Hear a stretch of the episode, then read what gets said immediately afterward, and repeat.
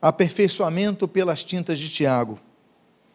Eu gostaria então de reler o texto do versículo de número 22 do primeiro capítulo, que diz: Tornai-vos, pois, praticantes da palavra e não somente ouvintes, enganando-vos a vós mesmos.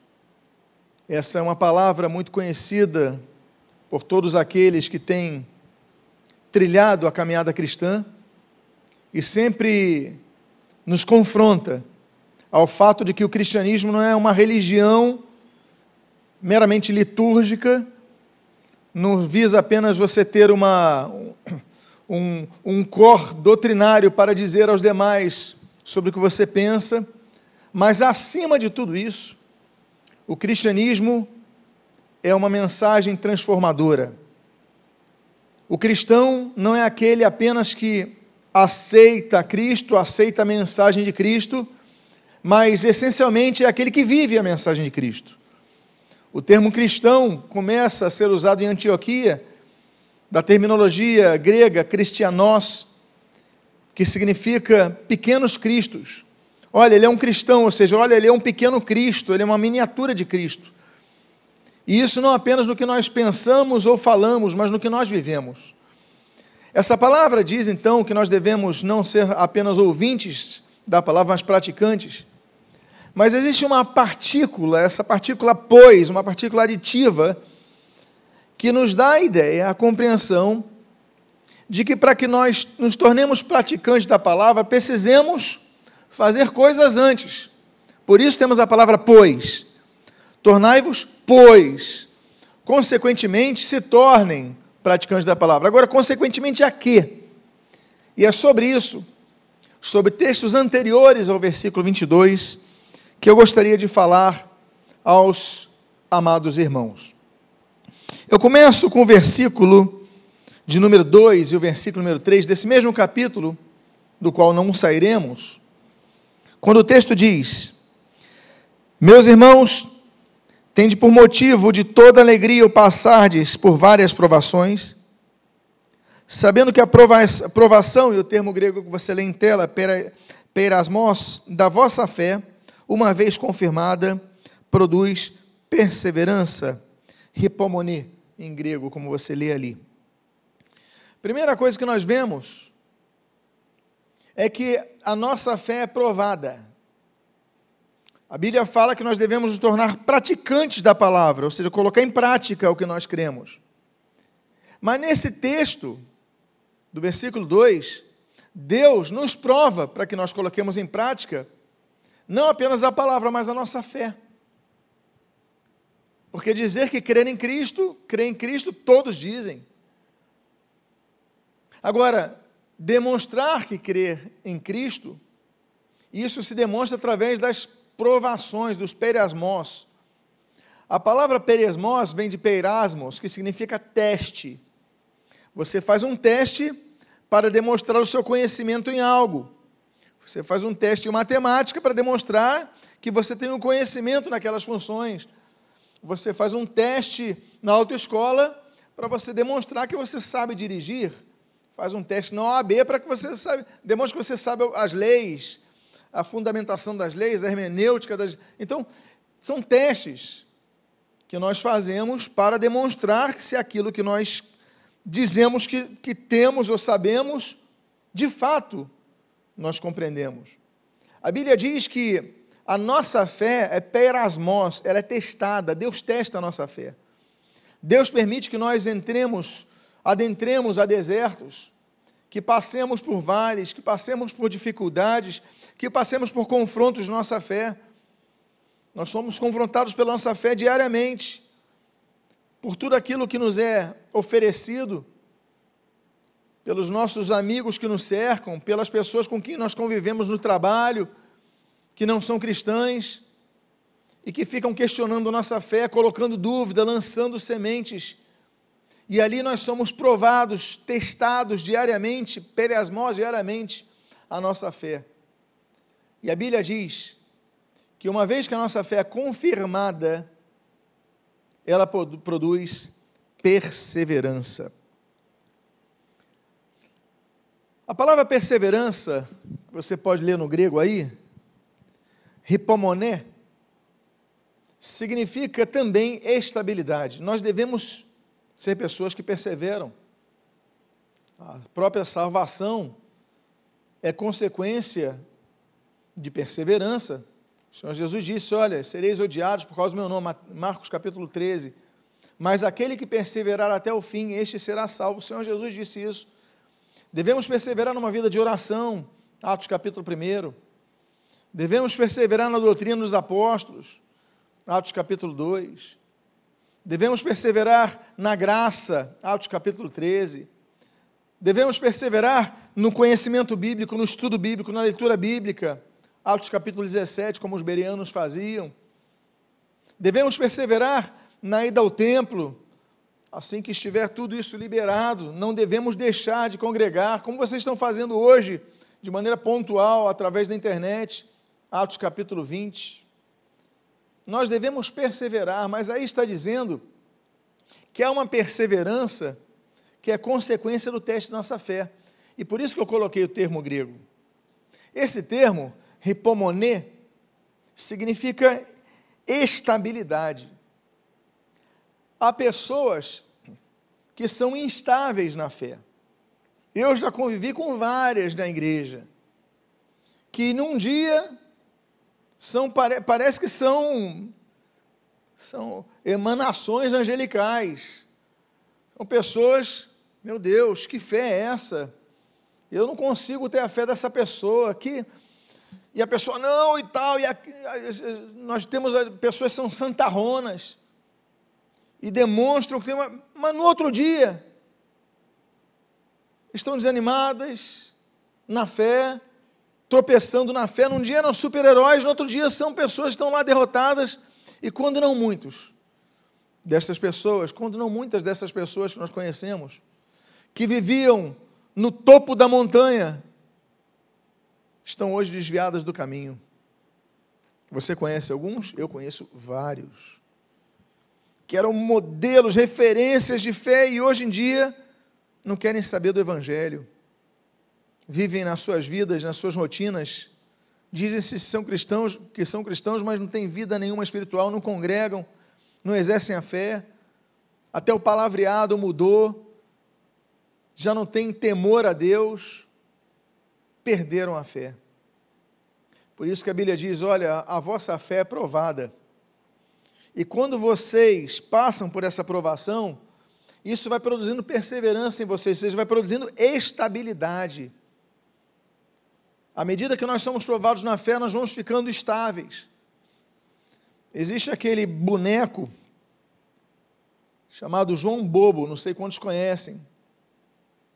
Você jogava para um lado, ele ia, vai para o outro, vai para o outro, instabilidade. Há cristãos que são assim, não, nós devemos ter firmeza na nossa fé, nós devemos ter uma vida estável. Aí a Bíblia diz então no outro versículo, no versículo número 4, ora, a perseverança deve ter ação completa, para que sejais perfeitos e íntegros, e em nada deficientes.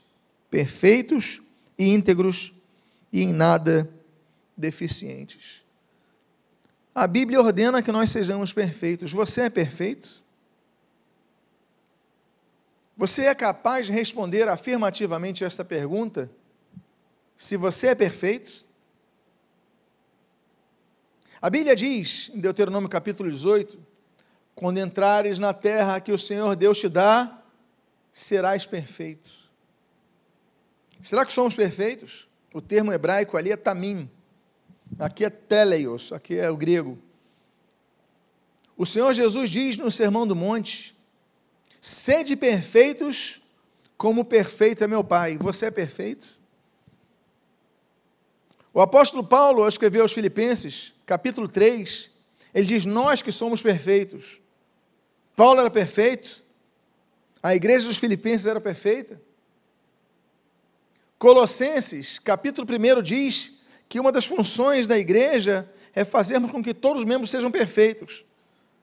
Tanto é que no mesmo, mesmo livro, Colossenses, o líder da igreja, Epáfras, a oração dele é para que a igreja permanecesse perfeita. Quando Paulo escreve a Timóteo, falando da Escritura Sagrada, inspiração plena das Escrituras Sagradas, ela diz que um dos objetivos é nos tornar pessoas perfeitas. Será que isso te pesa? O termo teleios, para que sejais perfeitos, é um termo grego que significa, nós temos algumas palavras, eu citei as escrituras, usa artios, completo, perfeito, teleios, vem de telos. Telos em grego é fim. Teleios é finalizado. Ou seja, o texto está dizendo, a perseverança deve ter ação completa, para que vocês sejam pessoas finalizadas, ou seja, que vocês completem o que vocês iniciam. Esse é o sentido dessa perfeição.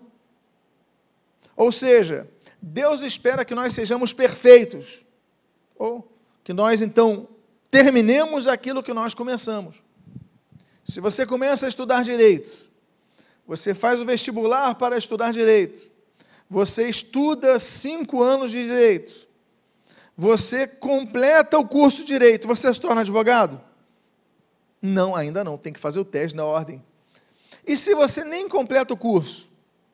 Muito menos você vai conseguir fazer o teste, você não vai ser autorizado. Você começou, mas você não terminou. Não adianta se você sabe mais do que os advogados, você não tem um diploma, você não pode advogar. Isso é perfeição. É quando você completa o que você começou. Ah, você começou uma faculdade e largou. Você não foi perfeito. Ah, você começou a autoescola, mas não completou. Você não vai ter a sua carteira de habilitação, você não é perfeito. A Bíblia diz então que nós devemos ser perseverantes para que nos tornemos perfeitos, ou seja, que finalizemos, que é o que Deus espera de nós. A perfeição que Deus espera de nós é a finalização, e no caso da nossa vida espiritual, a finalização de nossa fé. Porque muitos caminharam na fé, durante anos, anos a fio, anos exerceram ministério, e no final de suas jornadas abandonaram a Cristo. Adiantou alguma coisa? Adiantou ganhar o mundo inteiro e perder a sua própria alma, como o Senhor Jesus disse? Adiantaram, como Mateus capítulo 7, ó oh, Senhor, Senhor, em teu nome isso, em teu nome aquilo, adiantou alguma coisa? Deus espera que nós sejamos perfeitos, que nós completemos a carreira guardando a fé. Não é apenas combater o bom combate, como Paulo escreve ali, segunda carta a Timóteo, é completar a carreira e poder dizer no final da carreira guardei a fé. Esse é o sentido. Porque combater o bom combate, muitos combateram, mas, mas abandonaram. Não guardaram a fé. Então nós devemos guardar a fé, chegar até o fim, completar a carreira, completar. É um dos sentidos de teleos, finalizar. Finalize vá até o fim da sua vida, não abandone a Cristo por nada.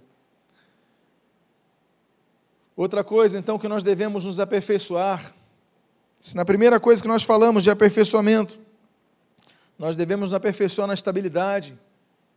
Na segunda coisa que nós devemos nos aperfeiçoar é na conclusão daquilo que nós iniciamos. O versículo número 5 até o início do versículo número 6 diz: Se, porém, algum de vós necessita de sabedoria, peça a Deus, que a todos dá liberalmente, e nada lhes impropera, e ser-lhes-á concedida. Peça, porém, com fé, em nada duvidando. Quando Tiago escreve, Tiago é uma das cartas, é a carta do Novo Testamento que mais se remete aos textos do Antigo Testamento. É uma transição entre o judaísmo e o cristianismo. A carta de Tiago, inclusive, é uma das primeiras cartas do Novo Testamento a ser escrita. Tiago era o presidente da igreja de Jerusalém, como nós lemos, inclusive, ali em Atos capítulo 15. E Tiago, então, ele começa então a fazer uma transição e ele vai citando conhecimentos do Antigo Testamento como esse. Quando ele fala da sabedoria que vem de Deus, ele se remete a Provérbios capítulo 2, que Deus diz que Deus a Bíblia diz que Deus dá sabedoria. Esse provérbio diz que Deus dá sabedoria, dá conhecimento, da inteligência e da conhecimento, da entendimento. Deus dá, Deus fornece, inclusive o proverbista, Provérbio capítulo 16, 16, diz que a sabedoria é melhor do que o ouro. Porque se você tiver ouro e não tiver sabedoria, você perde o ouro. Mas se você não tiver ouro, mas tiver sabedoria, você pode adquirir o ouro. A sabedoria é fundamental. Muitas vezes mais do que a inteligência e mais do que a cultura que você possa ter. Porque a sabedoria, a inteligência te mostra a lógica da questão, mas a sabedoria te mostra os caminhos, as decisões imediatas a serem tomadas, o melhor caminho. E a Bíblia diz: olha, mas tem sabedoria que a gente não vai conseguir na hora porque nós somos limitados, então peça a Deus. Deus, eu preciso da sabedoria para resolver esse problema. E Deus pode enviar a solução através de uma pessoa, aconselhamento de uma pessoa, alguém que Deus coloque no seu caminho, que lhe dê um conselho, através de uma pregação que você ouça, através da leitura da palavra. Deus pode fazer através de um sonho. Deus tem várias formas de trazer o resultado daquilo que você pede. E Deus então lidar com aquela informação que você recebe no teu espírito ou através de várias formas, Deus lhe dá sabedoria. Agora a Bíblia diz que Deus não dá, a Bíblia diz que Deus dá liberalmente, mas Deus não, não diz que Deus dá automaticamente. Qual é a diferença? É o que diz o texto. Peça, porém, olha o porém. Olha o condicional, a condição. Peça é o primeiro passo, mas não é o único. Peça, porém, com que? Com fé. Em nada duvidando. A fé é extraordinária, porque a fé move montanhas. A fé é extraordinária porque ela é aplicada quando você não vê a situação.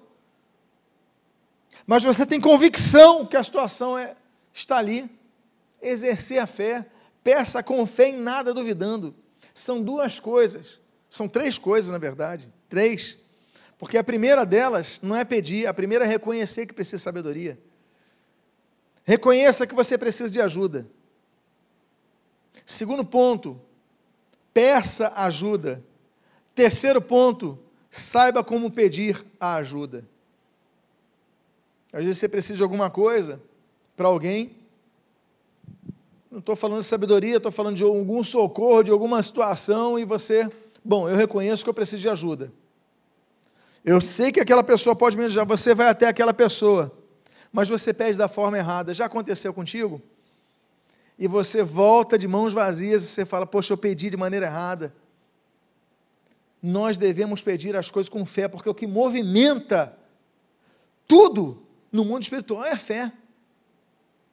Sem fé é impossível agradar a Deus, diz a carta aos Hebreus capítulo número 11, é impossível, versículo 6, é impossível agradar a Deus.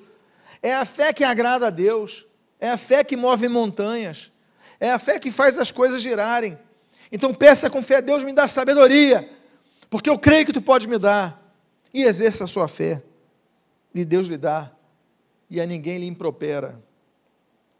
Então, devemos aperfeiçoar, devemos aperfeiçoar, sim, nossa estabilidade, devemos nos aperfeiçoar uh, em completarmos aquilo que iniciamos, devemos nos aperfeiçoar na sabedoria. A outra coisa na qual nós devemos nos aperfeiçoar, devemos nos aperfeiçoar em nossa firmeza. A Bíblia diz no versículo número 12: Bem-aventurado o homem que suporta com perseverança a provação, porque depois de ter sido aprovado, receberá a coroa da vida, a qual o Senhor prometeu aos que o amam. A Bíblia fala de algumas coroas que nos são entregues. A Bíblia fala da primeira coroa, Salmo 103, a coroa da graça e misericórdia. A Bíblia fala de uma segunda coroa, se encontra ali em 1 aos Coríntios capítulo 9, a coroa incorruptível. A Bíblia fala de uma terceira coroa, em 1 aos Tessalonicenses capítulo 2, a coroa da alegria. A Bíblia fala de uma quarta coroa, em 2 a Timóteo capítulo 4, a coroa da justiça.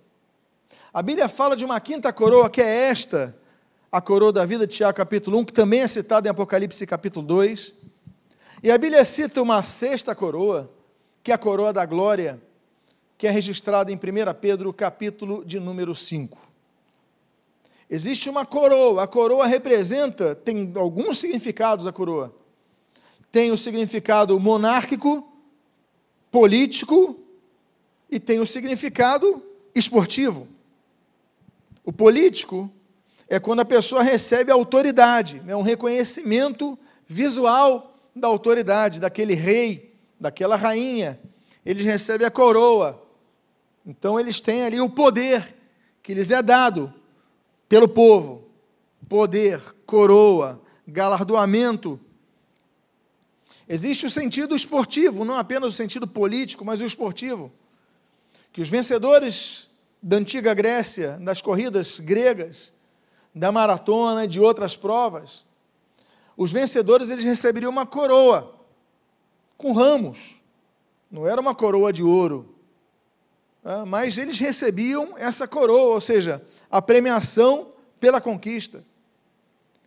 As coroas que a Bíblia apresenta, essas seis coroas que são registradas na Bíblia, são para os vencedores que recebem a herança da realeza de Cristo. Olha, vocês são nação eleita, vocês são reino de sacerdotes, nação santa vocês são pessoas, vocês constituem o reino, reinarão com Cristo, ou seja, a herança da vida eterna. Reinaremos com Ele. Hoje, amados irmãos, passamos por um momento, passamos por uma fase, passamos por uma terra, uma sociedade que não é nossa, nos sentimos estranhos. Quando ligamos a TV, quando assistimos as coisas, falamos: Meu Deus, eu não sou nós não somos desse mundo. Os valores que tentam nos empurrar pela televisão, os valores que tentam nos empurrar, falam, mas isso não tem a ver conosco, não, não somos. Por quê? Porque somos, como diz o apóstolo Paulo, peregrinos em terra estranha. Não pertencemos a este mundo. Mas a Bíblia diz que durante essa etapa que aqui estamos, nós devemos que trilhar para conseguir a coroa, devemos que lutar completar a carreira, como, como o apóstolo Paulo mesmo cita sobre o atleta. E aí, depois de aprovados, diz: receberá a coroa da vida ao que o Senhor prometeu aos que o amam. É interessante, porque o texto diz: bem-aventurado o homem que suporta com perseverança. Suporta. Esse termo, ripomeno, significa aguentar ou não se retirar. Tem dois significados. Ou seja, bem-aventurado, feliz, é, é, muito feliz, muito realizado é o homem que não se retira da corrida, mas mantém a perseverança. O importante é nós terminarmos a jornada com Cristo. Tem muitos buracos no caminho, o caminho é estreito, não é um caminho largo. O caminho é é difícil, muitas vezes, mas permanecer no caminho é o segredo, até o fim da carreira, porque aquele que não se retira do caminho, bem-aventurado que não se retira do caminho, ou seja, que suporta, ripomeno, que, que permanece, ele permanece com perseverança, aprovação, a ele depois vai ser aprovado e vai receber a coroa da vida, que é o objetivo de todos nós. Então, outro aperfeiçoamento pelas tintas de Tiago que nós aprendemos, para que possamos nos tornar praticantes da palavra, não apenas ouvintes, como nós lemos no versículo 22, é nos aperfeiçoar, ouvir e falar na hora certa. O texto de, do versículo 19, na primeira parte, diz: Sabeis estas coisas, meus irmãos. Todo homem, pois, seja pronto para ouvir e tardio para falar Muito simples, ó, Lutero, não se esqueça de uma coisa. Você tem apenas uma boca, mas tem dois ouvidos. Ou seja, é para você ouvir, ouvir mais do que falar. O segredo é esse. Procura ouvir mais do que falar.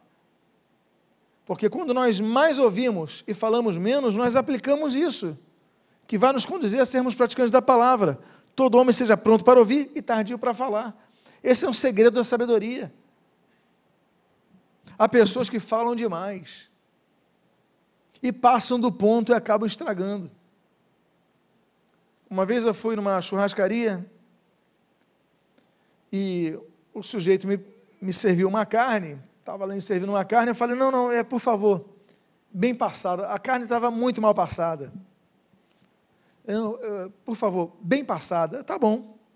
Demorou um tempo, daqui a pouco ele vem, quando ele coloca a carne no prato, parecia uma pedra. Falei, Senhor, mas essa, essa carne está muito dura. Ele falou, mas o senhor queria bem passado. Ou seja, nem 8 nem 80. Peraí, é bem passado, mas não é. Extremamente passou do ponto. Há coisas que passam do ponto, aí não servem mais. Ou seja, ultrapassou, não servia mais. O sal, como nós falamos no domingo passado, a comida precisa de sal, você tem que botar sal, você come tranquilamente. Mas se passar do ponto você botar muito sal, você estraga a comida, não é verdade? É a mesma coisa do doce. Teve uma vez, eu gosto de café e gosto de açúcar. Só que eu estava conversando, não lembro o assunto, eu fui colocar café, eh, açúcar no café, tinha pedido café ali, chegou o café, fui botar açúcar e tal, e estou conversando com um amigo, daqui a pouco, pego mais, coloco mais, e estou conversando, daqui a pouco, eu não lembro nem quantos, eu sei quando eu fui colocar na boca, eu falei, meu Deus, não deu para tomar aquele café. Eu perdi o café porque eu fui mexer naturalmente e aquilo estava açúcar demais, porque passou do ponto. A palavra é a mesma coisa. Às vezes nós falamos demais. E o segredo bíblico que nós lemos em tela é: olha, seja o homem pronto para ouvir, mas tardio para falar. A Bíblia diz, Eclesiastes capítulo 3, há tempo para falar e há tempo para ficar calado. Nem tudo que você quer falar, você deve falar. Nem tudo que você deseja falar, você deve falar. E quando for o momento, você deve falar, mas deve falar com o saleiro na mão, para não ultrapassar o que você vai falar. Então, segure a sua boca, segura a sua língua. É fácil? Não é fácil. Pelo contrário, é difícil. Tanto é que nós falamos sobre perfeição, Tiago não fala apenas no capítulo 1 sobre perfeição, ele fala no capítulo 3, aquele que domina a língua é varão perfeito. Ou seja, ele fala duas vezes sobre alcançarmos a perfeição. E no capítulo 3 ele fala, aquele que domina a língua, controla a língua. Então, meus amados, caminhamos no aperfeiçoamento de sabermos ouvir mais do que falar.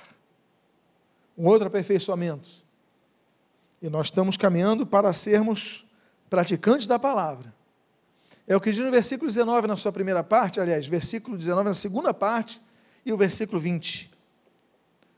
E tardio para se irar, porque a ira do homem não produz a justiça de Deus. Nós devemos crucificar o nosso velho homem, como diz Romanos capítulo 6. Existem três crucificações do salvo.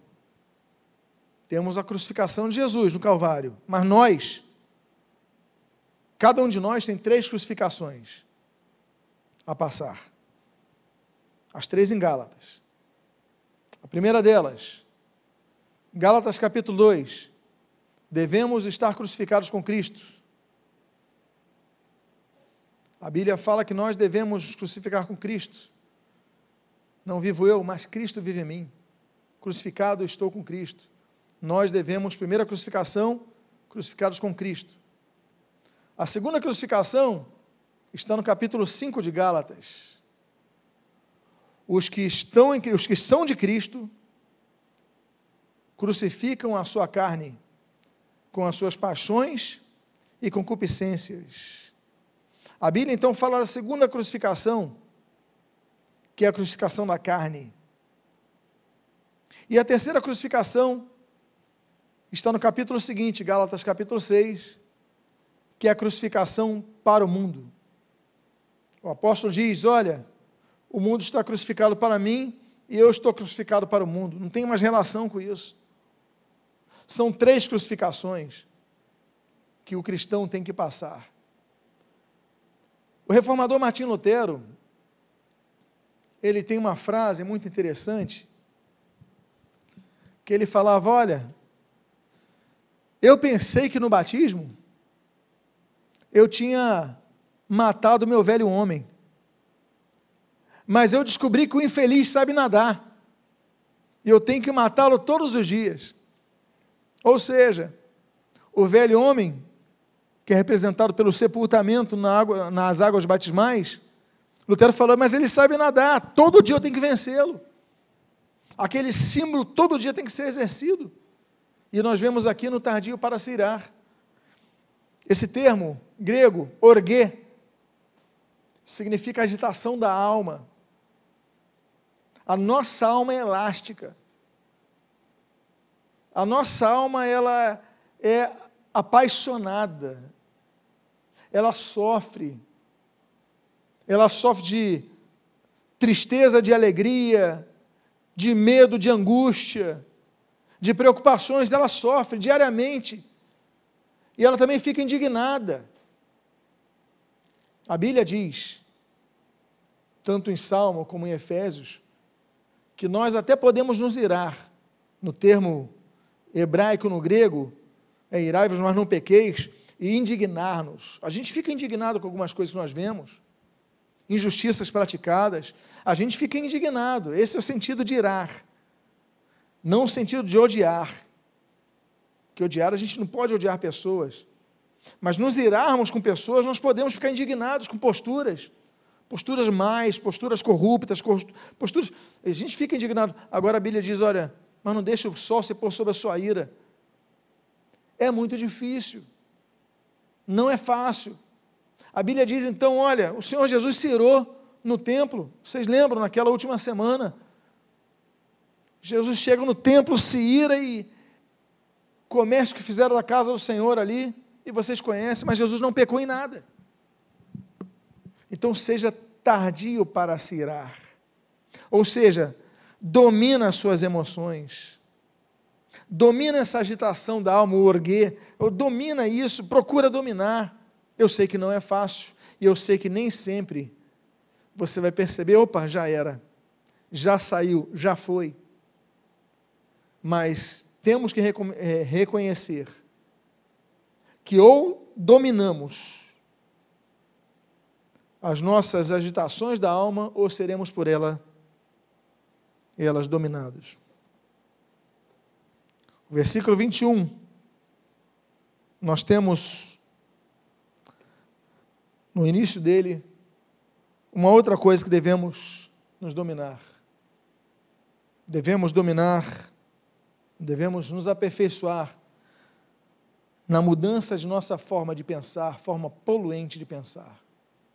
A Bíblia diz: portanto, despojando-vos de toda impureza e acúmulo de maldade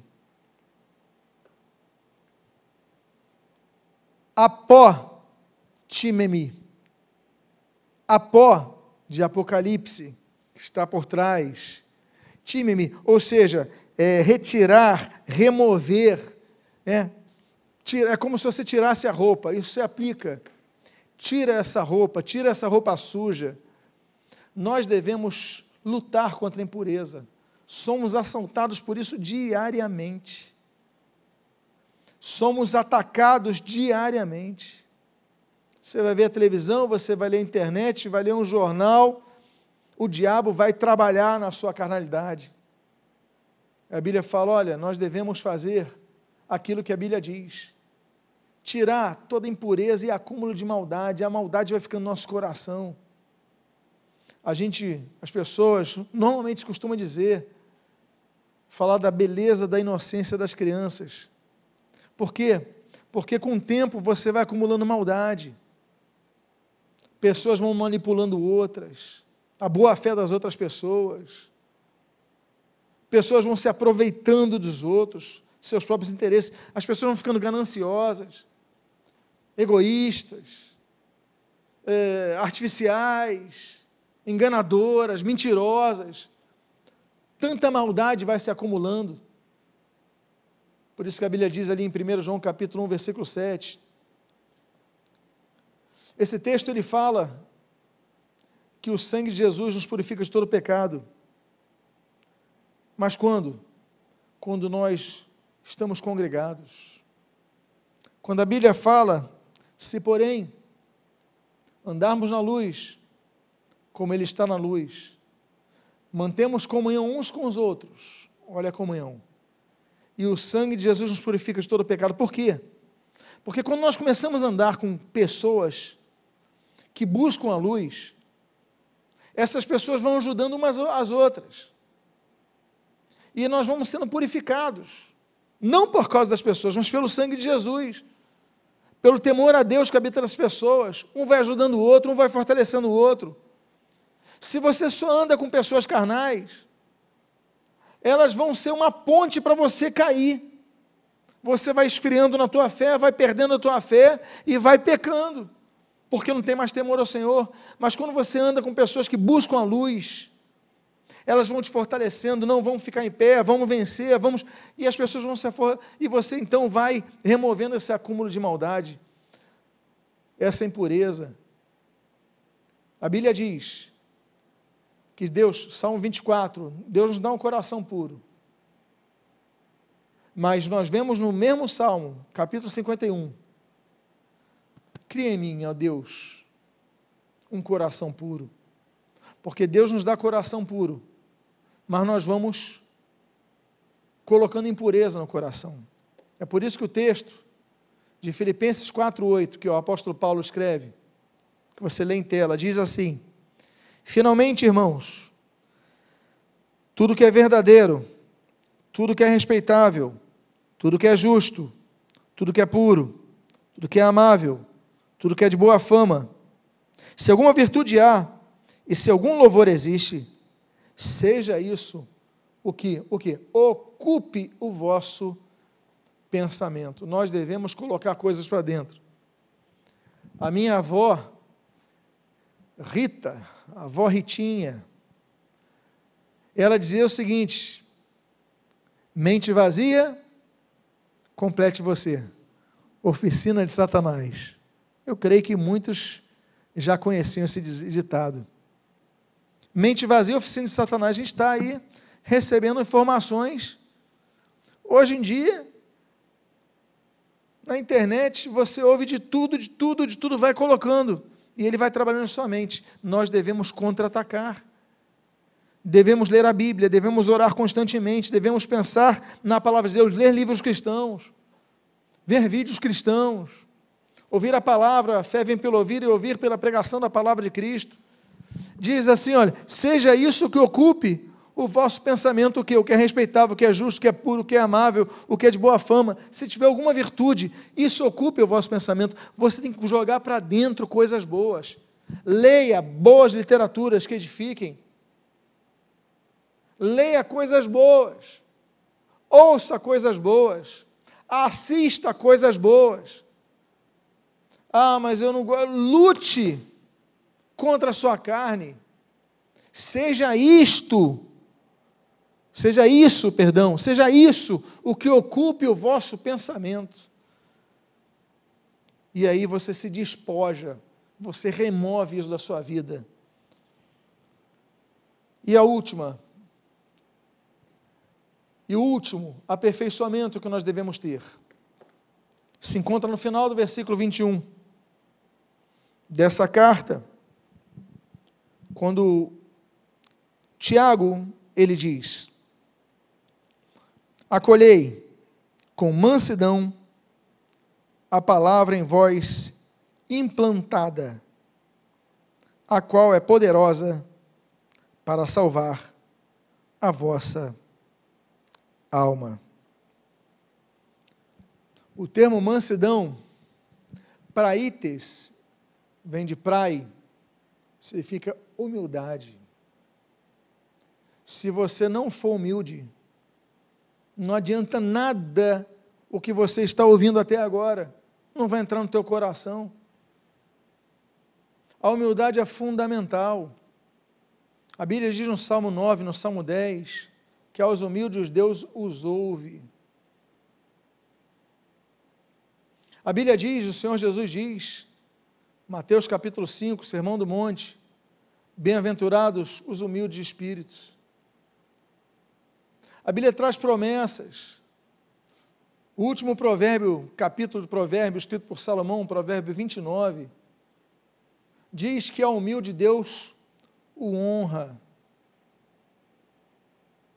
Ao humilde, Salmo 138, Deus o vê. Deus dá graça aos humildes, como diz o próprio Tiago.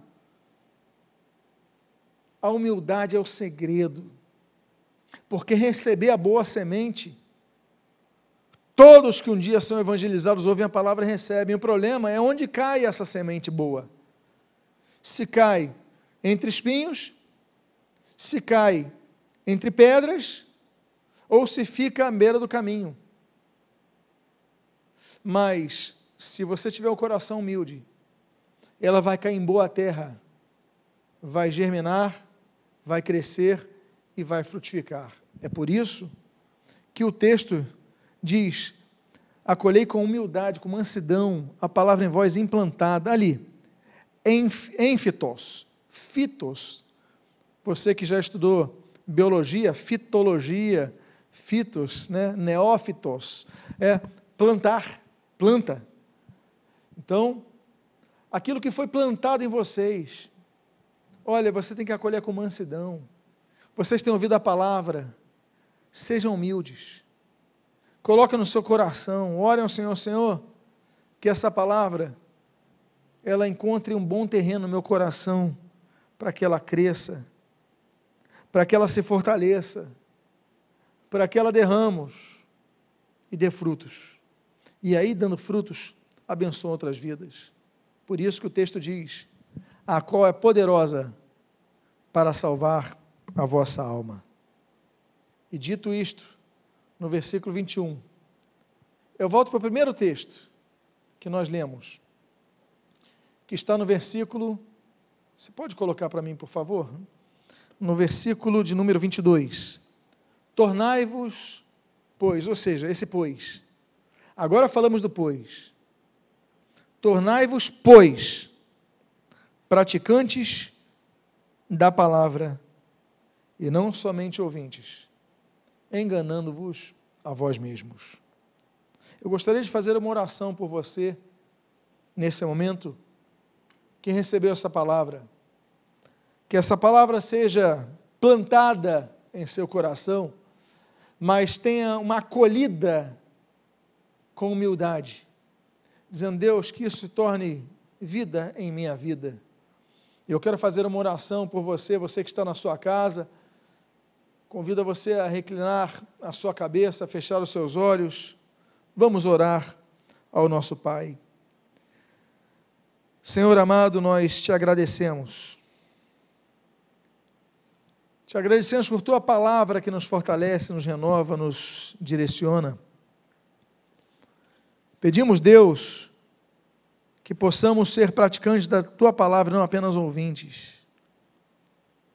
E que isso seja consequência de várias ações, que sejamos pessoas firmes, estáveis, completas.